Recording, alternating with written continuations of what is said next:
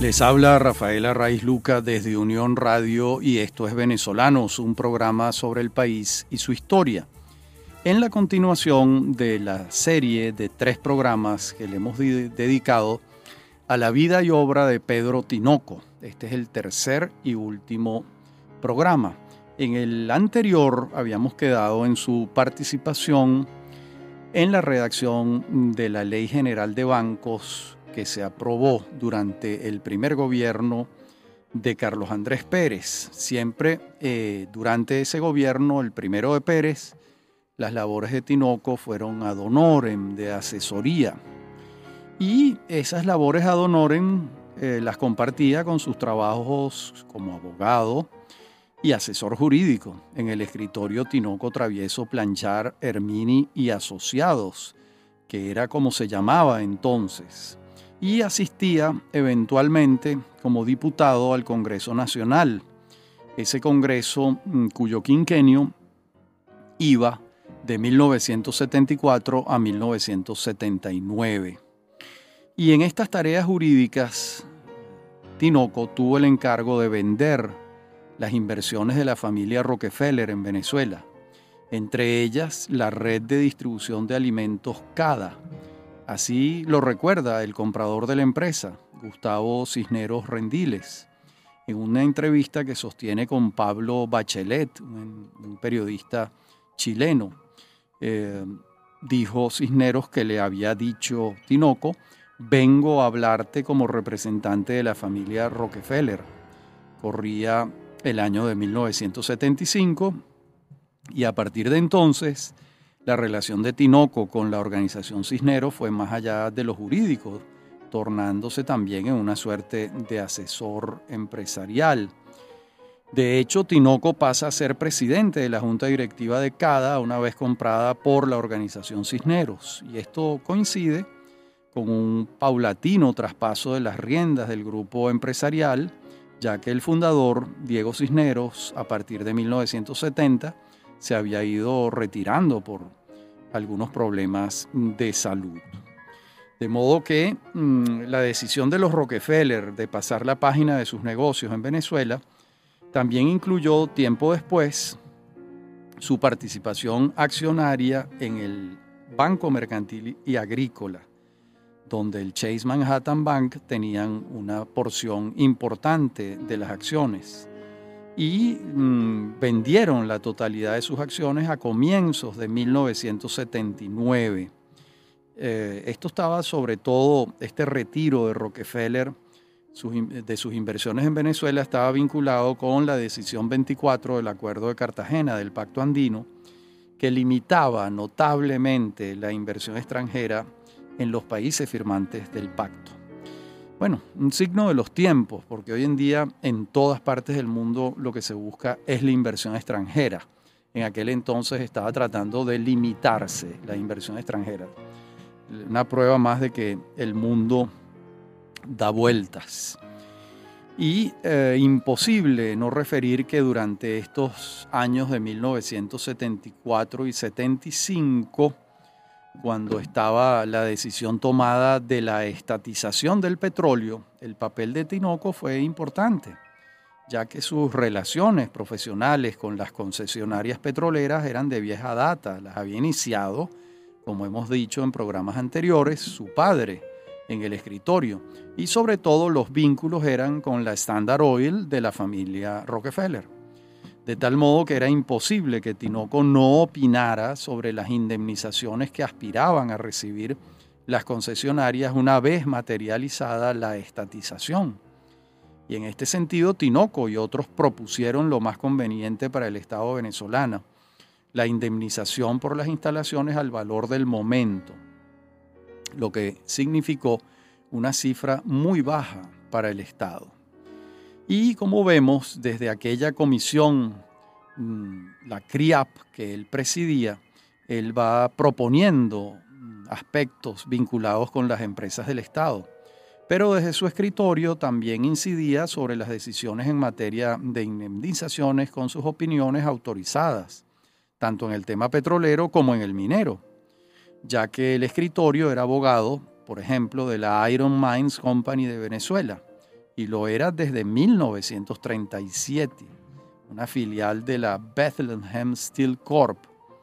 De modo que mm, eso también ocurría. Y mientras todo esto que hemos referido está ocurriendo a partir mm, de 1974 y el comienzo del primer gobierno de Carlos Andrés Pérez, un grupo de accionistas de un pequeño banco tocaron el timbre de la puerta de la casa de Pedro Tinoco. Venían a definir sus próximos años.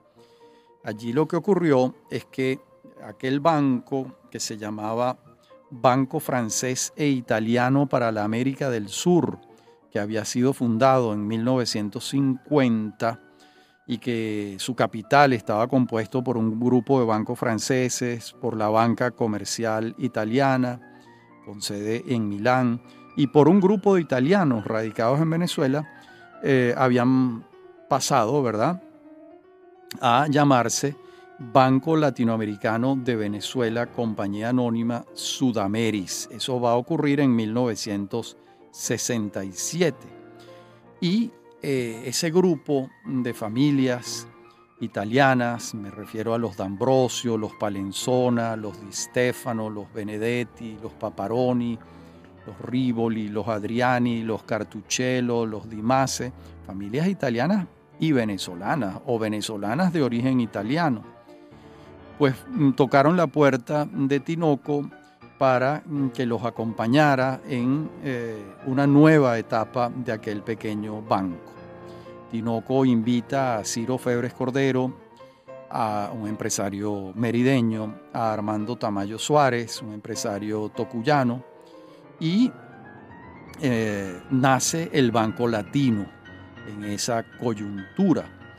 Tinoco va a tener un porcentaje pequeño de las acciones, pero significativo, el 5% de las acciones, para que comience a tomar las riendas del banco.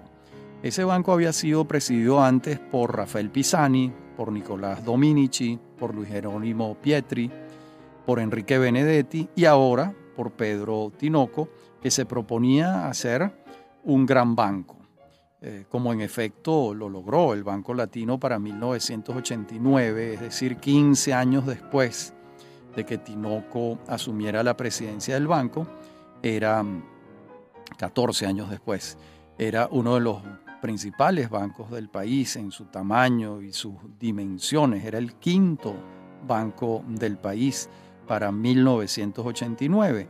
Cuando él lo toma es un banco pequeñito, como les vengo eh, diciendo, ¿verdad? Y allí él aplicó algo similar a lo que hizo en el Ministerio mm, de Hacienda, en el primer gobierno de Rafael Caldera, y es que advirtió a la gente buena, trabajadora, eficiente, que ya estaba en el banco y los, eh, los sumó, a la, los dejó en la organización y trajo gente, sangre nueva a la institución. Por ejemplo, allí ya trabajaban Giacomo León, Guido Mejía Guzmán, Irma Rivero Rodríguez, Sergio Sania, Walter Manzotti, César Cabrera, y Tinoco va a traer a Antonio Hugueto Trujillo, a Carlos Ruiz Jiménez, a María Teresa Pulgar Corao, a Tita Roma Santa, a Rosemary Rojo Peña, a David Osío, a Folco Falqui, a Joel Paiva, a Julio César Peraza, a Mary Silverman, a Tomás Niembro Concha y a Gustavo Gómez López, quien con el tiempo, años después, por proposición expresa de Tinoco, va a presidir el banco en el año 92. Y bien, esta trayectoria de Tinoco en el Banco Latino de 1974 a 1989 va a concluir cuando en el segundo gobierno de Carlos Andrés Pérez, Tinoco es designado presidente del Banco Central de Venezuela. Él exactamente renuncia al Banco Latino el 28 de marzo de 1989 y asume eh, la presidencia del Banco Central de Venezuela. Ese Banco Latino del que vengo hablando mm, llegó a ser un holding de empresas de, distintas dimensiones, pero que abarcaban muchas áreas financieras. No era solo el Banco Latino, era el Banco Hipotecario de Occidente, la Sociedad Financiera Latino, la Arrendadora Financiera Latino, la Almacenadora Financiera Latino, Latino de Seguros, Mutuo Activo, Latino Casa de Bolsa, General de Seguros, Cervareca, etc. Era un grupo ya muy grande que a la vez eh, tenía participación accionaria en el Banco Maracaibo, en el Banco Barinas, en el Banco de Occidente, en Sofitasa, una lista muy, muy larga mm, de participaciones accionarias en, otros, eh, en, en otras instituciones del sistema financiero. Bien, en la próxima parte mm, del programa veremos entonces cómo fue esa presidencia del Banco Central de Venezuela por parte de Pedro Tinoco y cómo se enmarcó dentro de un programa de reformas que venía dándose en América Latina. Ya regresamos.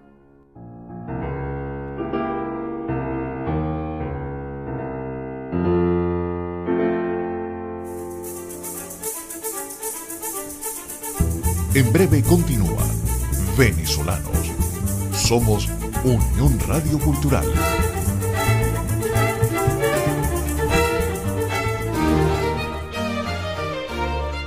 Valores del Espíritu. Un recorrido por las grandes obras literarias. En la voz de John Aispurua. La reacción de Julieta ante la tragedia en un principio no es favorable a Romeo, a quien califica con términos fuertes, pero pronto reacciona al recordar que se trata de su esposo. Aunque le duele la muerte de Teobaldo, comprende que en el enfrentamiento de no haber caído su primo, habría muerto su amado, cuya vida para ella es la más preciada de todas. La literatura universal de todos los tiempos. Valores del Espíritu. Sábados, 9 de la mañana y 6 de la tarde. Somos Unión Radio Cultural.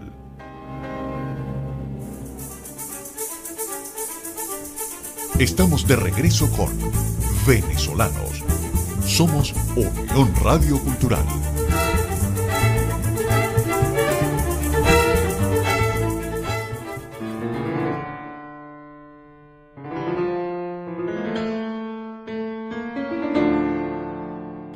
Decía en la parte anterior del programa que las reformas que adelantó el segundo gobierno de Carlos Andrés Pérez también se enmarcaban en un conjunto de reformas que ocurrían en América Latina a lo largo de la década de los años 80 se fue gestando una suerte de consenso en cuanto a lo que América Latina debía hacer con sus políticas públicas.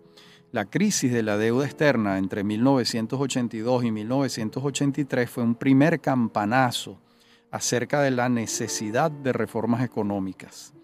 La situación mundial también favorecía el diseño de un proyecto de reformas, ya que Mikhail Gorbachev a partir de 1985 venía implementando en la Unión Soviética dos políticas que buscaban cambiar el estado de cosas en el mundo socialista.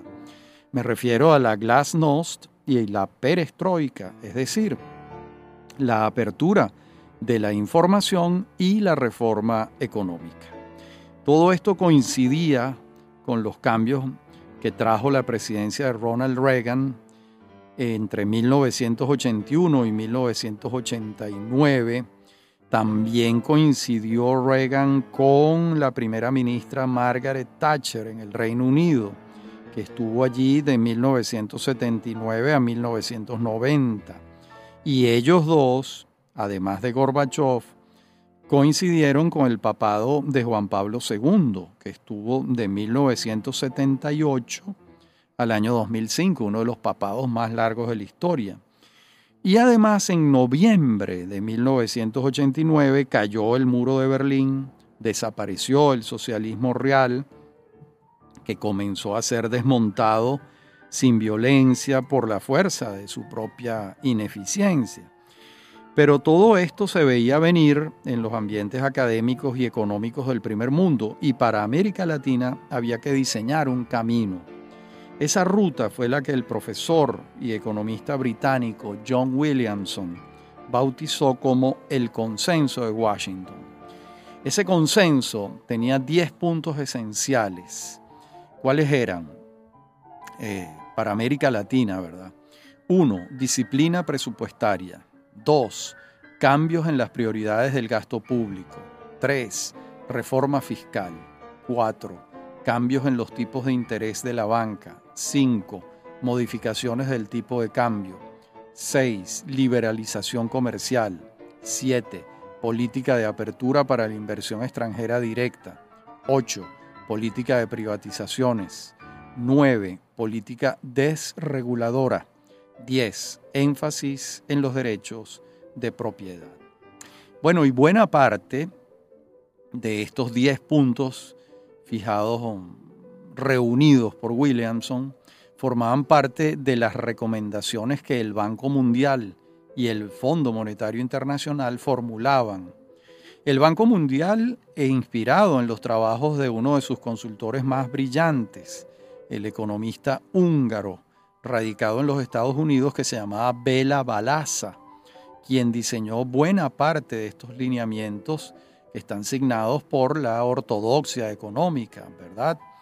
Y mm, se trataba obviamente de una reforma liberal que conducía a pasar la página del modelo de desarrollo que América Latina había escogido desde finales de la década de los años 40. Me refiero al modelo de la ICI, industrialización sustitutiva de importaciones, es decir, el de las economías protegidas con miras a desarrollar un parque industrial y un mercado interno. El nuevo camino era la apertura económica y allí Venezuela tenía sus singularidades, dada su naturaleza petrolera, monoproductora y además Venezuela fue una paciente crónica de la enfermedad holandesa. Esa enfermedad que se denomina así porque se la experimentó por primera vez Holanda.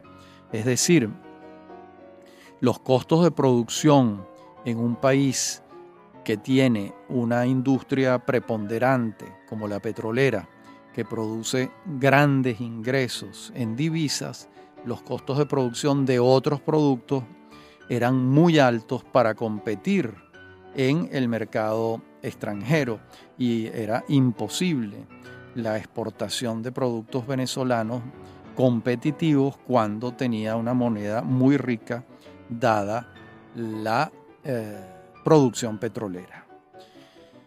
Esa es la enfermedad holandesa en muy pocas palabras. Y estas reformas económicas en distinto grado e intensidad las implementaron todos los países de América Latina. En ese momento el presidente de México era Carlos Salinas de Gortari, el presidente de Argentina era Carlos Saúl Menem, en Colombia estaba César Gaviria y en Venezuela estaba Carlos Andrés Pérez. Y reformas similares ya había implementado en Chile el dictador Augusto Pinochet unos años antes con muy buenos resultados económicos.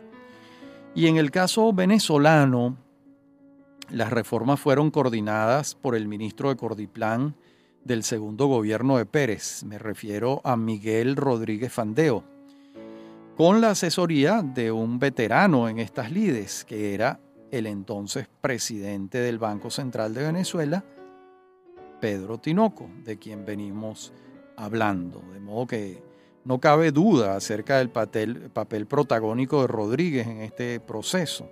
De hecho, hay algo que señalar.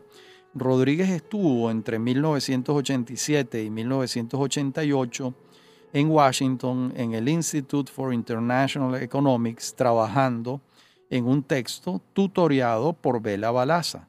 Ese trabajo, que nunca fue publicado, fue un, trabajo académico, em, va a servir de base a las reformas, como ha dicho en otras oportunidades el propio Miguel Rodríguez. Y además, el equipo económico del gobierno de Pérez, que tenía la responsabilidad de adelantar los cambios de fondo, estaba integrado por el ministro de Fomento, Moisés Naim, la ministra de Hacienda, Egley Turbe de Blanco, el ministro de la Secretaría de la Presidencia, Reinaldo Figueredo Planchard, el presidente del Instituto de Comercio Exterior, Miguel Rodríguez Mendoza, y los otros integrantes del Gabinete Económico y Social, presidido directamente por Pérez. Y ese gabinete lo coordinaba Nelson Ortiz, el economista Nelson Ortiz. Allí también estaba Leopoldo Sucre Figarela, el presidente de la CBG. Estaba Marisela Padrón, que era la ministra del Trabajo estaba Eduardo Quintero, que era el presidente del Fondo de Inversiones de Venezuela, y estaba Gustavo Rosen, que era el ministro de Educación. Y por otra parte, estaban los equipos que acompañaban a Rodríguez en Cordiplan y a Tinoco en el Banco Central de Venezuela y materializaban las políticas decididas en el, en el gabinete económico. Allí estaban en ese equipo Cecilia Garmendia, que luego fue sustituida por Pedro Rosas Bravo, Fernando Martínez Mótola, Roberto Smith Pereira, Ali Johnson, Johnston y Nelson Ortiz, a quien ya mencioné. Y en el Banco Central de Venezuela, que va a presidir Tinoco, hay una estructura administrativa que él encuentra allí, en el Banco Central de Venezuela, durante décadas, se hizo carrera y una carrera muy seria de economistas muy bien formados. Y mm, allí estaba José Vicente Rodríguez Aznar como primer vicepresidente, Omar Bello Rodríguez como segundo vicepresidente, Pedro Rosas Bravo como vicepresidente de estudios, Carlos Hernández Delfino como vicepresidente de operaciones internacionales. Pero muy pronto eh, Hernández Delfino va a ser enviado al Ministerio de Hacienda como director de finanzas públicas y entonces es sustituido en la vicepresidencia de operaciones internacionales por Victoria Hurtado de Manzano, quien había hecho carrera en la institución desde hacía muchos años. Y mm, por su parte, Tinoco va a sustituir en la presidencia del banco a Mauricio García Araujo, que lo había sido entre 1987 y 1989. A su vez, García Araujo había sustituido a Hernán Anzola, que había estado entre 1986 y 1987.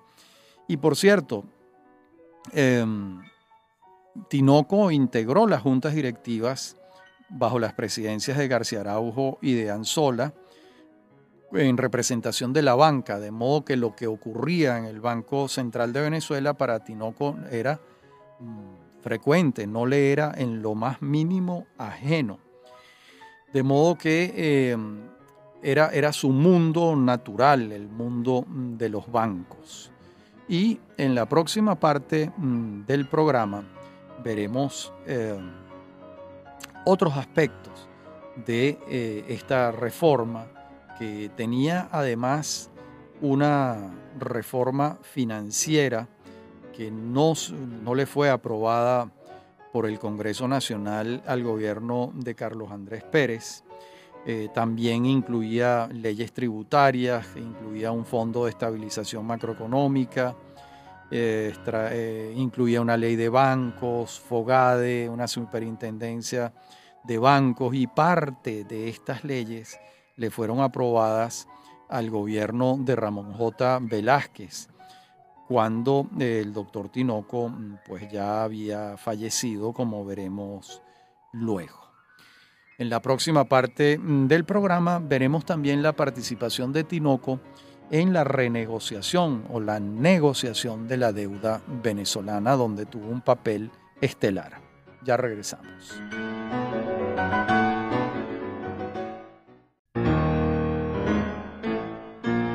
Les hablaba en la parte anterior del programa sobre la negociación de la deuda externa venezolana que en un primer momento la llevó Edgar Leal entre 1989 y 1990. Luego la, la llevó la comisión Tinoco Rodríguez Hernández Delfino en 1990. Y finalmente Hernández Delfino fue designado embajador plenipotenciario para la renegociación de la deuda externa y allí estuvo entre 1990 y 1992. Recordemos que la primera negociación de la deuda externa ocurrió a partir del 18 de febrero de 1983 durante el gobierno de Luis Herrera Campins y se extendió durante todo el gobierno de Jaime Lucinchi. Por eso esta era una comisión renegociadora, no negociadora, y era fundamental renegociarla porque los intereses eran muy altos y los pagos a capital también. Y si no se hacía exitosamente, se comprometía el programa de reformas que se buscaba implementar. Y en estas tareas, Tinoco formó parte del equipo negociador que necesitaba reunirse en distintos lugares del mundo en el proceso. Moisés Naim recuerda un viaje a Asia donde refiere lo siguiente en una conversación que sostuve con él. Dice Naim, en un viaje a Japón, Taiwán y Corea del Sur, todas las personas con las que nos reuníamos conocían a Tinoco, sabían quién era él, de tal modo que eso ayudó mucho en la renegociación. Bueno, ya tenía muchos años participando en los foros económicos mundiales el doctor Tinoco y contaba con ese capital social que tanto ayuda a abrir puertas. Incluso, veamos ahora las palabras del propio Tinoco, publicadas en el periódico El Capital el 10 de abril de 1993. Dice, dice el propio Tinoco lo siguiente. Al asumir la presidencia del BCB, planteé el siguiente plan de trabajo. Medidas financieras de urgencia que requerían acciones inmediatas. 1. Restablecer la caja en dólares del BCB, pues las reservas líquidas estaban casi agotadas. Se utilizó el primer tramo de nuestra posición en el Fondo Monetario Internacional. Se negoció un acuerdo con el FMI por el cual se nos abría una facilidad crediticia a mediano plazo de más de 6 mil millones de dólares. Se obtuvo un apoyo crediticio a corto plazo del Tesoro de los Estados Unidos. Se obtuvo de más de 320 bancos acreedores de la deuda pública externa del país un diferimiento de los pagos de capital. Dos, se celebró un nuevo convenio cambiario con el Ejecutivo Nacional para terminar el régimen de cambios diferenciales, RECADI, y sustituirlo por un régimen de cambio único y flotante. Organizamos y entrenamos el personal para la mesa de cambios, asesoría del Banco de España y del Fondo Monetario Internacional, se estableció la normativa para el otorgamiento de dólares preferenciales, se modificó el régimen de fijación de las tasas de interés para que éstas pudiesen estar determinadas por el mercado lo que permitía al ahorrista recibir intereses reales positivos. Esta medida era indispensable, dice Tinoco, para estimular el crecimiento del ahorro interno y estimular el retorno de capitales al país. Se inició una política monetaria de, carácter restrictivo para limitar el circulante al volumen requerido para el funcionamiento normal de la economía, evitando así presiones inflacionarias por la expansión de la demanda agregada. Bueno, fíjense, em, todo este programa de, em, de reformas y de lo que él va a hacer mm, en ese programa de reformas en su participación como presidente del Banco Central de Venezuela. Y ese testimonio que refería antes de Moisés Naim, a ese testimonio se suma el de Carlos Hernández Delfino, eh, que señalaba lo siguiente del doctor Tinoco. El doctor Tinoco era un hombre respetadísimo por la banca internacional, todos lo conocían y lo admiraban, de modo que su sola presencia ayudó mucho en el proceso. Y Eduardo Fernández, su primo hermano, señala entre los atributos de Tinoco, un rasgo en especial siempre se destacó ante mis ojos en la personalidad de Pedro Tinoco su disposición a solucionar los problemas, a enfrentar dificultades con espíritu de resolverlos, jamás de añadir nuevos obstáculos o de, sumar, otras complicaciones. Bien, de modo que em, a los efectos de este programa, pues eh, nos atañe señalar que el presidente Pérez se vio en la necesidad de introducir unos cambios en su gabinete con el objeto de complacer las presiones de distintos factores de poder en la coyuntura aquella de febrero de 1992. Y es entonces cuando el 25 de febrero de ese año 92 Tinoco es sustituido en el Banco Central de Venezuela por Miguel Rodríguez Fandeo, quien a su vez es sustituido por Ricardo Hausmann en Cordiplan. Es decir, Miguel Rodríguez deja Cordiplan, lo sustituye Ricardo Hausmann y pasa a ser presidente del Banco Central de Venezuela, pero allí estuvo apenas mes y medio y es sustituido por Ruth de Criboy. Por su parte, ya Tinoco estaba enfermo de cáncer de colon, pero lo sabían poquísimas personas, entre ellas el presidente Pérez, quien le sugirió operarse con el cirujano de confianza del presidente Pérez en Houston. Eh, esto además, por supuesto, lo sabía la esposa de Tinoco, su hija Isabel, lo sabía Gustavo Gómez López y José Vicente Rodríguez Aznar, que eran personas de su absoluta confianza.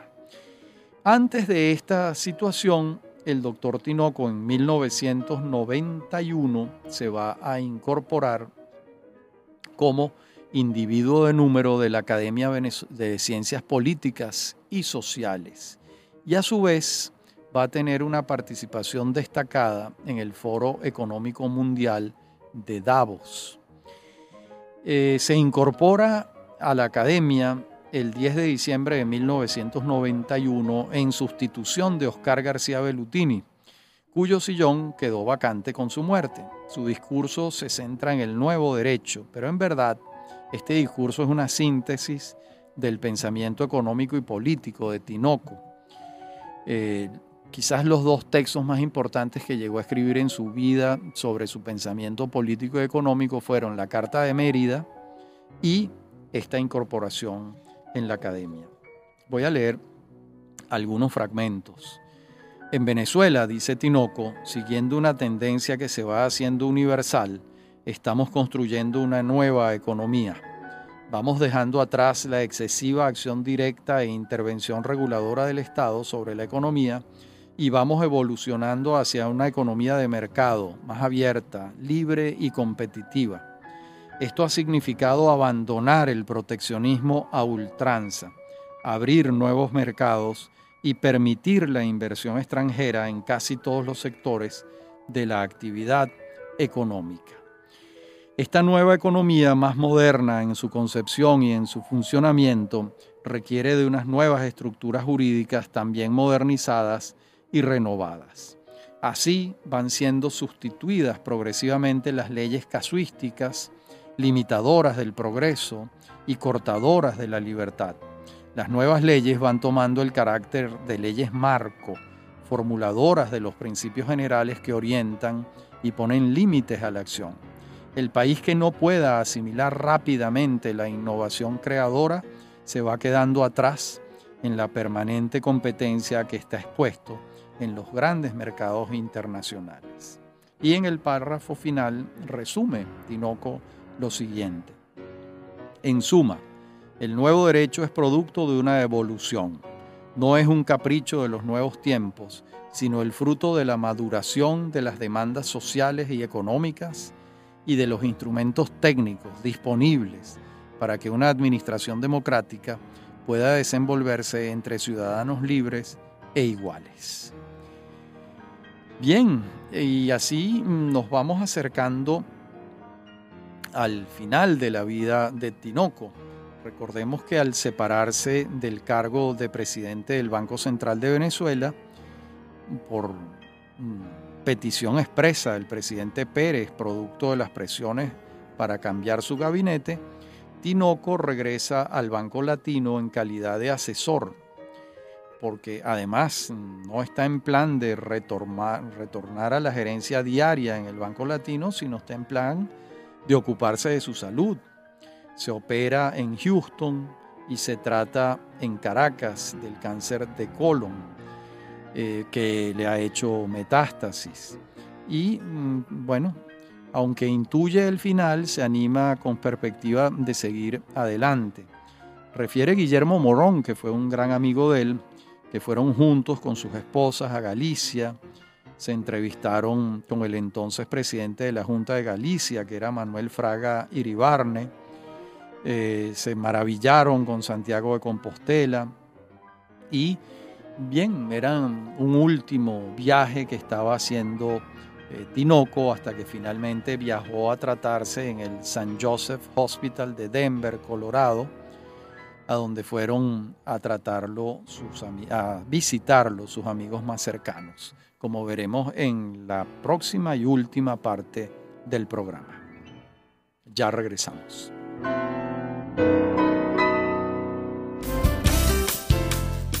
Estás escuchando Unión Radio Cultural.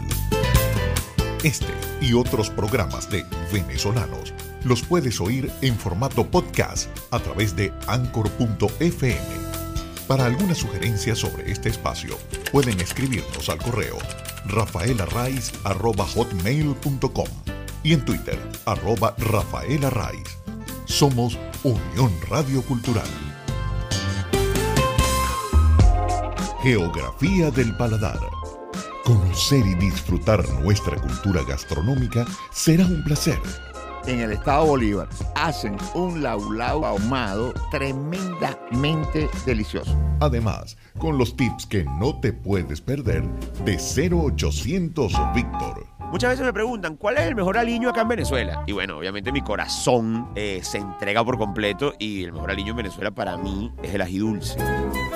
Geografía del Paladar con Víctor y Víctor Moreno. Sábados 10 de la mañana y domingos 3 de la tarde. Somos Unión Radio Cultural.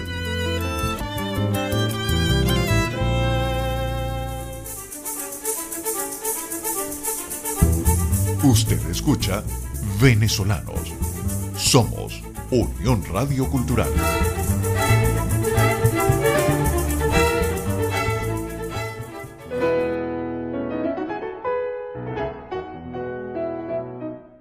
Bien, mm, Pedro Tinoco falleció el 30 de marzo de 1993, tenía 65 años y bueno, estaba en plena madurez, podía trabajar muchos años más, pero el destino dispuso otro camino.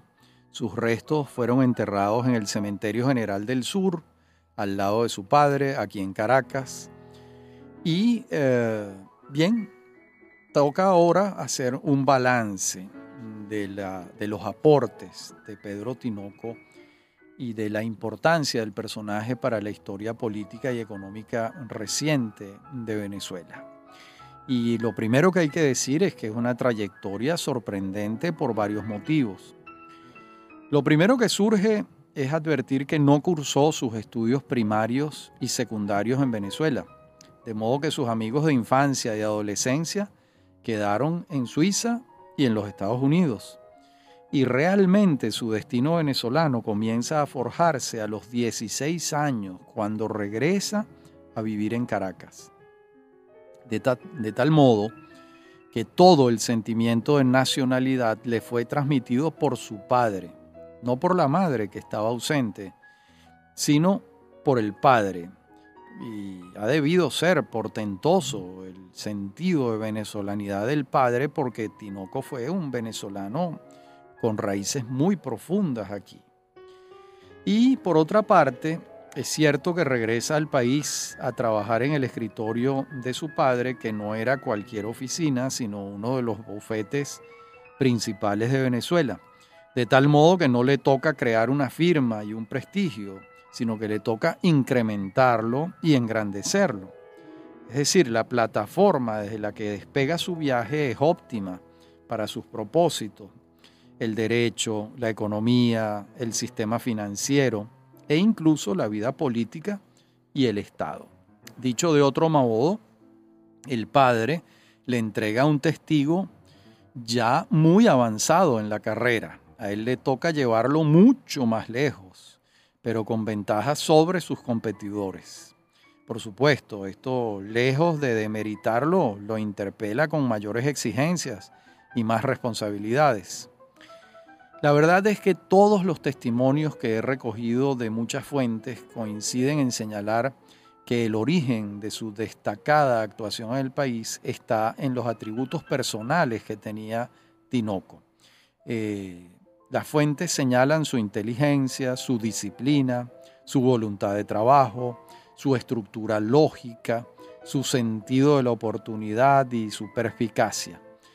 Y todos los testimonios indican otro atributo esencial para el éxito, las buenas relaciones personales con sus equipos de trabajo, el respeto por el prójimo en sus calificaciones profesionales, el respaldo en todos los órdenes de sus equipos de trabajo, el orden familiar, el desarrollo profesional, las finanzas personales, la atención de Tinoco sobre sus compañeros de trabajo era completa, era múltiple. De modo que este hombre con estas condiciones personales, en el lugar propicio, en el momento indicado, vio, vio como muchas puertas se abrieron para él entre 1955 y 1993. Estamos hablando de 38 años de los 65 años que estuvo en este mundo Pedro Tinoco.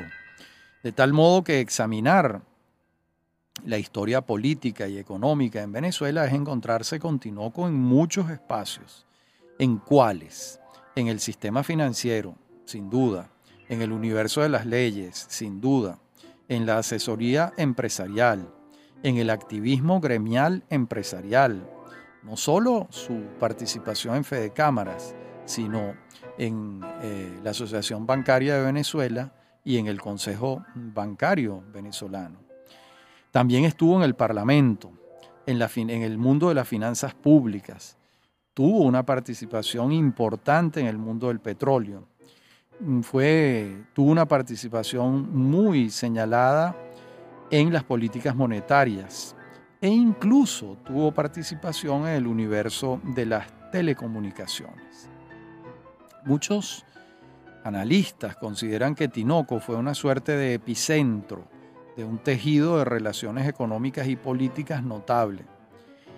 Yo lo veo como un factor esencial en ese tejido, algunas veces en condición epicéntrica ciertamente y otras veces menos, pero siempre estaba en el ojo del huracán y como un espíritu venezolano, cierto, indudable. Eh, voy a señalar tres opiniones que recogí sobre Tinoco. Una de Rafael Poleo. Poleo lo consideraba, voy a citar, el hombre más poderoso de Venezuela durante muchos años. Era un hombre que conocía a los hombres, tenía un gran instinto, no le interesaba el dinero, le interesaba el poder, le dolía el país, si hablo de él, no puedo evitar la admiración. Eso dice Rafael Poleo. ¿Qué dice Gustavo Cisneros? Dice, Pedro Tinoco jamás quiso ser socio nuestro. Me decía que siendo mi asesor jurídico y financiero, no podía ser accionista de nuestras empresas. Bien, esto es muy interesante porque vemos cómo Tinoco ubicaba perfectamente el lugar desde el que asesoraba. Pues nada que pueda extrañarnos. Si algo queda claro después de este recorrido, es que era dueño de una mente lógica, articulada, estructurada, racional, tanto en lo jurídico como en lo financiero, que eran los ámbitos en los que se desarrolló su vida, junto con su vocación para el servicio público. Omar Camero Zamora, el dueño de Televen, eh, también nos dijo lo siguiente. Quiero que nos encontremos con el hombre, con ese especial ser humano que tuve la oportunidad de conocer en el año 1973. Quiero recordar al Pedro Tinoco que hizo de la amistad un apostolado, cuya decisión inquebrantable de ser un buen ciudadano era diario ejercicio, más que palabras, procurando el bien común y el progreso, por el solo fin de lograr el bienestar que todos aspiramos y merecemos. Eso dice Omar Camero Zamora. Bien, y hemos estado, vamos acercándonos al final de este breve recorrido por la vida y obra de uno de los hombres, uno de los factores principales de la segunda mitad del siglo XX venezolano, porque no solo eh, ocupó un espacio, sino que fue múltiple y en los distintos espacios que ocupó, su presencia fue un factor determinante. Los hemos referido ya, los hemos enumerado, el mundo financiero, el mundo de las leyes, el mundo del poder, como también lo señala eh, Poleo, el mundo de la asesoría empresarial, el mundo eh, del derecho mm, y, bueno, un factor fundamental para entender la Venezuela que va de 1955 a 1993, fecha en la que él va a irse de este mundo. Y quizás ahora podríamos agregar que tampoco se entienden los años que le suceden cuando por su ausencia pudiera pensarse que el país comenzó a transitar por territorios un tanto difíciles eh, y quizás allí no estuvo Tinoco para advertir eh, las tempestades que se avecinaban, ¿verdad?, en materia económica y eh, política. Mm, no creo que me reste señalar nada de lo fundamental en el tránsito vital de Pedro Tinoco por este mundo. Creo que hemos dado una vuelta bastante completa en estos tres capítulos que hemos dedicado a su vida y obra y que nos ha permitido acercarnos a la Venezuela política, empresarial, financiera y jurídica de la segunda mitad del siglo XX venezolano. Como siempre ha sido un placer hablar para ustedes. Soy Rafaela Raiz Luca.